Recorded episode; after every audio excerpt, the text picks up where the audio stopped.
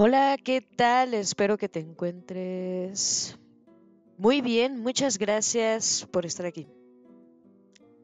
Hoy, pensamiento de Fernando Sabater, ética para Amador, ética de urgencia. Esta vez, sobre la verdad.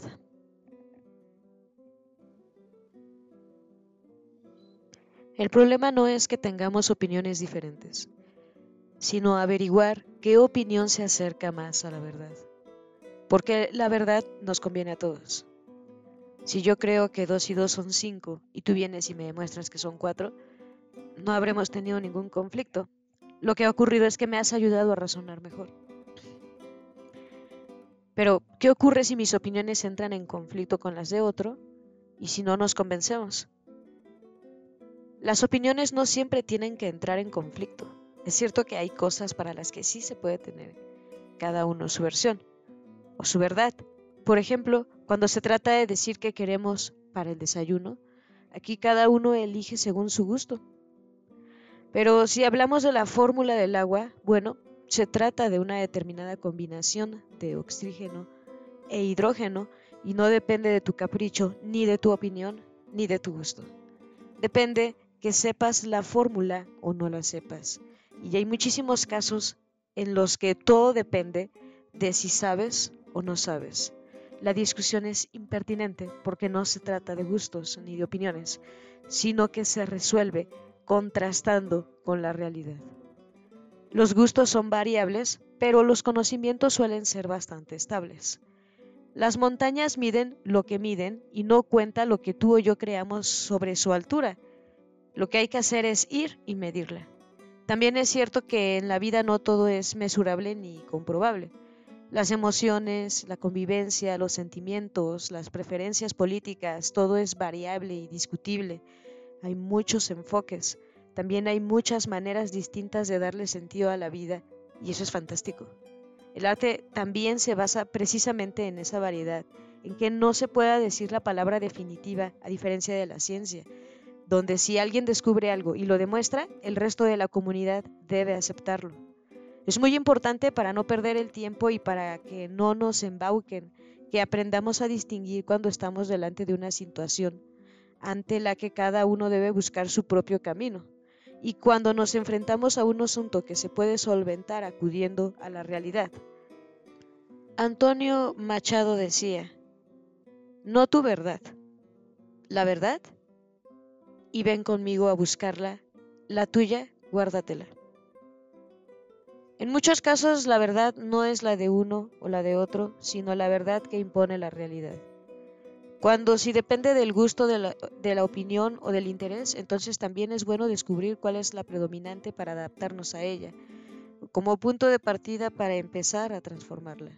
En un mundo plural las discusiones son inevitables. Afortunadamente nadie nos impone lo que tenemos que decir o defender en público así que las opiniones y los intereses chocan entre ellos. La buena convivencia está hecha de transacciones. El lubricante de las relaciones sociales es la capacidad de escuchar y de ceder. Las personas que siempre tratan de imponerse y no ceden nunca o viven solos o tienen esclavos, pero es imposible que participen de la convivencia. Pero en asignaturas como historia cambia mucho lo que te explican según cómo piensa el profesor. Y bueno, puede influir, claro. El pensamiento de las personas no es puro, está teñido de las creencias de cada uno. Si el profesor es de derechas, te va a contar la historia desde ese punto de vista, y si es de izquierdas, pues lo hará desde el suyo.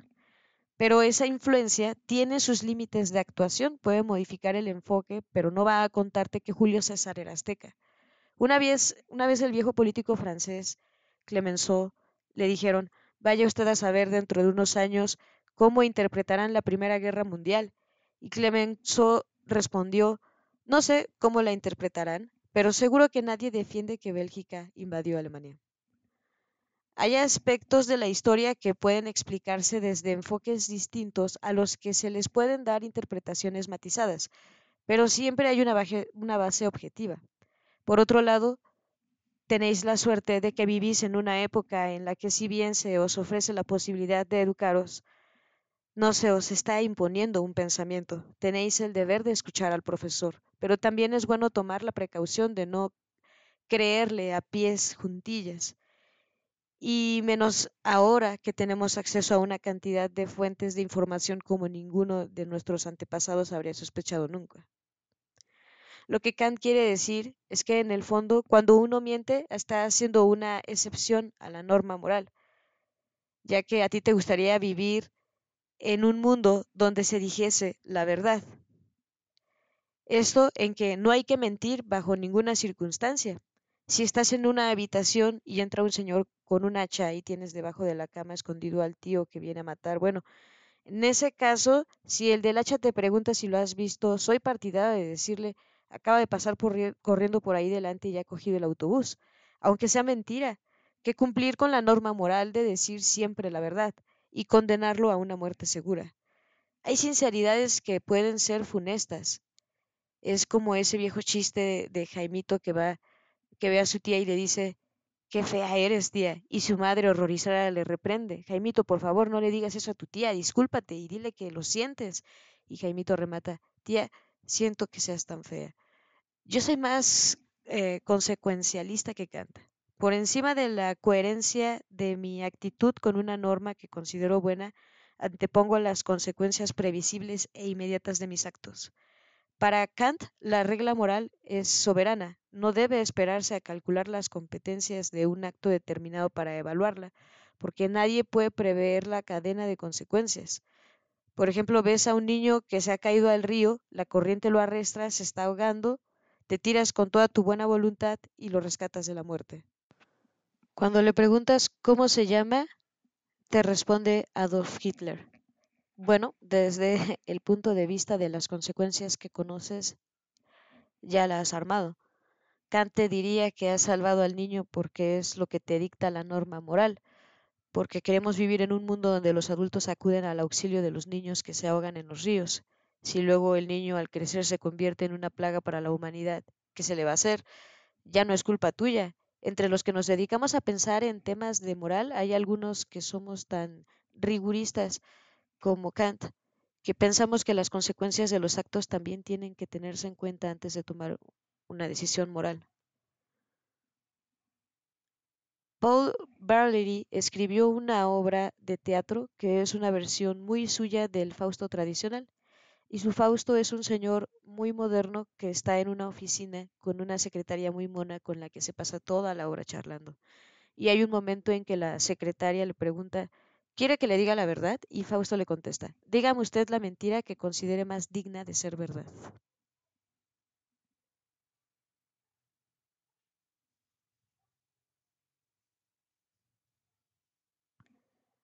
Ciencia y robótica.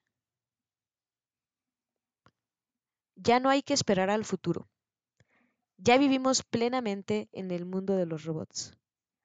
Desde que Karel Capet inventó la palabra, nos habíamos imaginado los robots como formas antropomórficas, pero los microondas son robots, así que tenemos en la cocina una docena de robots trabajando para nosotros.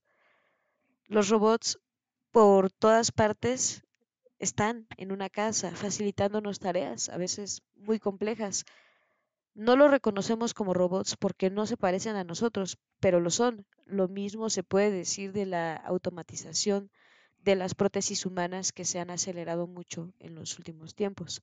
Hablemos de un siglo muy acelerado. El 90% de los inventos técnicos de la humanidad ha hecho en toda su historia eh, pues todos estos pertenecen a los últimos 100 años y esas invenciones en la mayoría de los casos han sido suplantaciones de posibilidades nuestras para aumentar su capacidad. El caballo ha sido suplantado por el caballo de vapor y el caballo de vapor por el de gasolina. El microscopio y el telescopio son versiones más poderosas de nuestro ojo. El misil sustituye al puño durante la guerra. Muchos de nuestros órganos tienen una réplica mecánica que los amplifica, acentúa o suplanta. Las prótesis las llevamos todos. No creo que generen en nadie problemas éticos. En cuanto a las células madre, bueno, todo eso está por verse. Es un mundo por descubrir. Probablemente antes o después la ciencia conseguirá manipularlas hasta un punto que genere dilemas morales. Así, en frío, puedo prever uno la supresión del azar. Lo que quiero decir es que la igualdad de los seres humanos depende, entre otras cosas, de que ninguno de nosotros somos un invento o producto fabricado por otro. Es cierto que todos tenemos madres, maestros, padres, modelos, pero ninguno de ellos es nuestro dueño o nuestro fabricante. No somos la creación de nadie. Pero en cuanto que se pueda programar a un ser humano para que nazca con unas características determinadas, se terminó la igualdad entre hombres. Y no porque tú seas mejor que los otros, porque ese mejor es muy difícil de determinar, sino porque quien te ha programado tiene un conocimiento y un dominio sobre ti que no vas a poder revertir. Aquí se destruye la igualdad y se instala una jerarquía entre seres humanos, entre fabricante y fabricado, que rompe la esencia de la convivencia entre humanos. Los seres humanos somos libres gracias a que no dependemos de la voluntad de otro. Somos hijos del caos. Los padres se apasionan inesperadamente el uno por el otro y producen un hijo, pero no proyectan ni lo programan. Intuitivamente ya buscamos la compatibilidad. Los sentidos humanos están diseñados para captar la salud. Consideramos atractiva a la señora que tiene curvas y nos apartamos del señor esquelético y tembloroso. Sabemos que puede morir en cualquier momento y nos apartamos por motivos genéticos. De alguna manera, nuestros sentidos ya hacen un análisis genético de nuestra pareja. Rudimentario si quieres, intuitivo, pero bastante efectivo. Los hombres y las mujeres buscan personas saludables, enérgicas, que les vayan a durar, y se apartan de los ancianos, de los enfermos, de los que tienen un pie en la tumba. Las personas de 20 años nos gustan más de las más que las de 80 porque a los viejos se nos nota que estamos más cerca de la muerte y esa cercanía no hace más atractivo a nadie. La gracia de darle un pellizco en la mejilla a un niño es que la carne es flexible. Si das el pellizco en la mejilla de un anciano se pierde la gracia. Amamos por naturaleza la expresión más animal de la vida y en cambio todos los indicios del final, la muerte, las arrugas, el marchitarse, los aceptamos a regañadientes. Esta clase de análisis genéticos solo van a servir para refinar algo más que hacemos a diario, con mucha efectividad.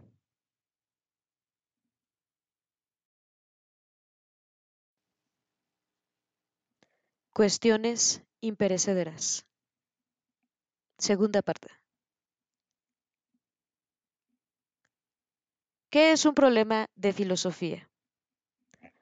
La filosofía discute cuestiones que nos afectan como seres humanos.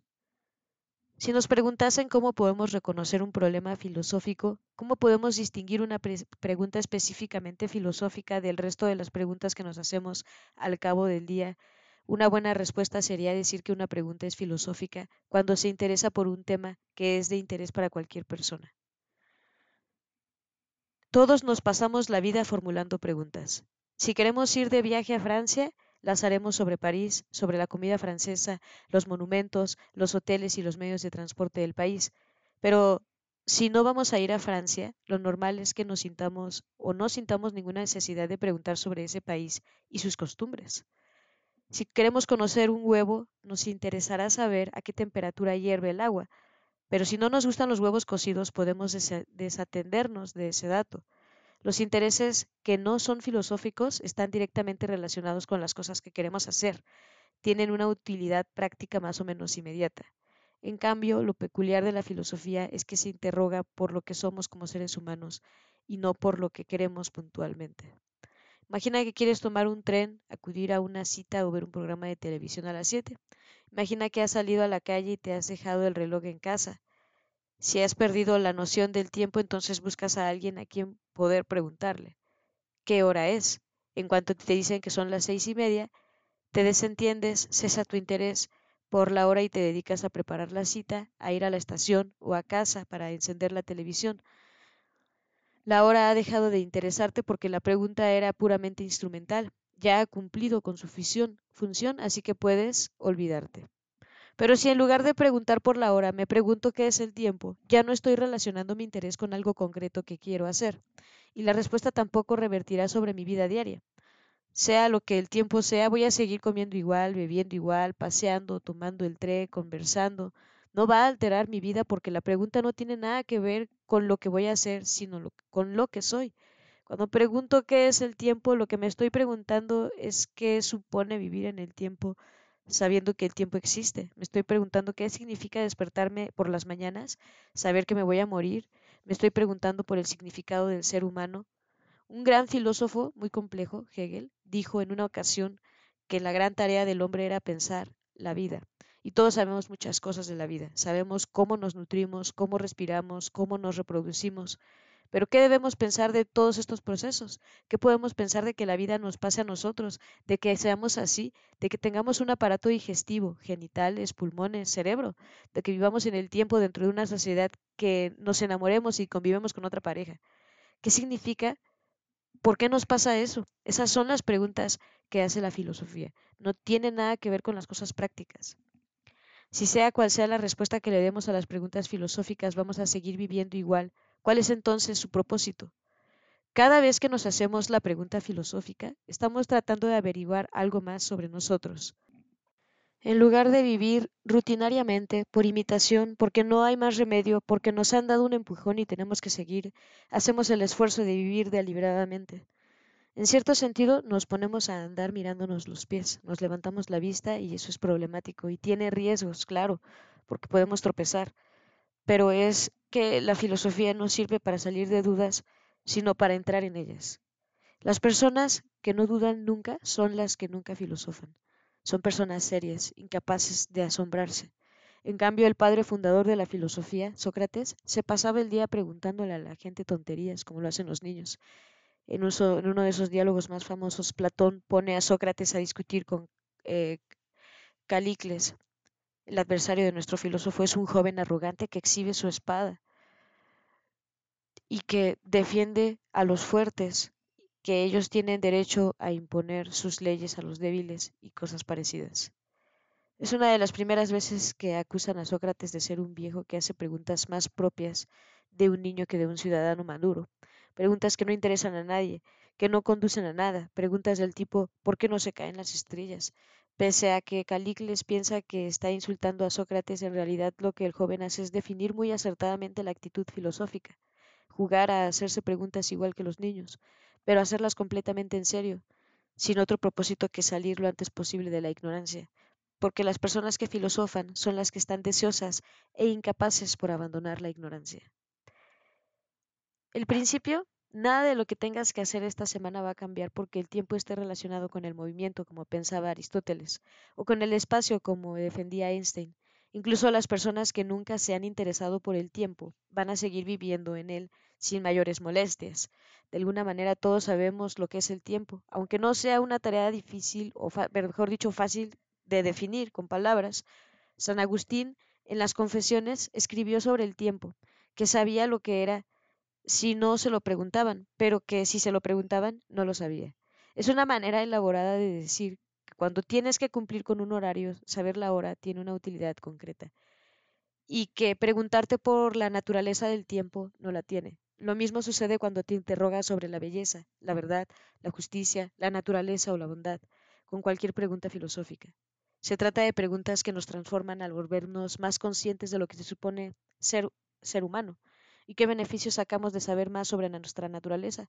Pues que los hombres no nos conformamos con ser, también sentimos el impulso de querer saber más, por saber qué somos. Y bien, hasta aquí nos vamos a quedar por esta ocasión. Te agradezco muchísimo haberte quedado hasta el final. Nos escuchamos hasta la próxima.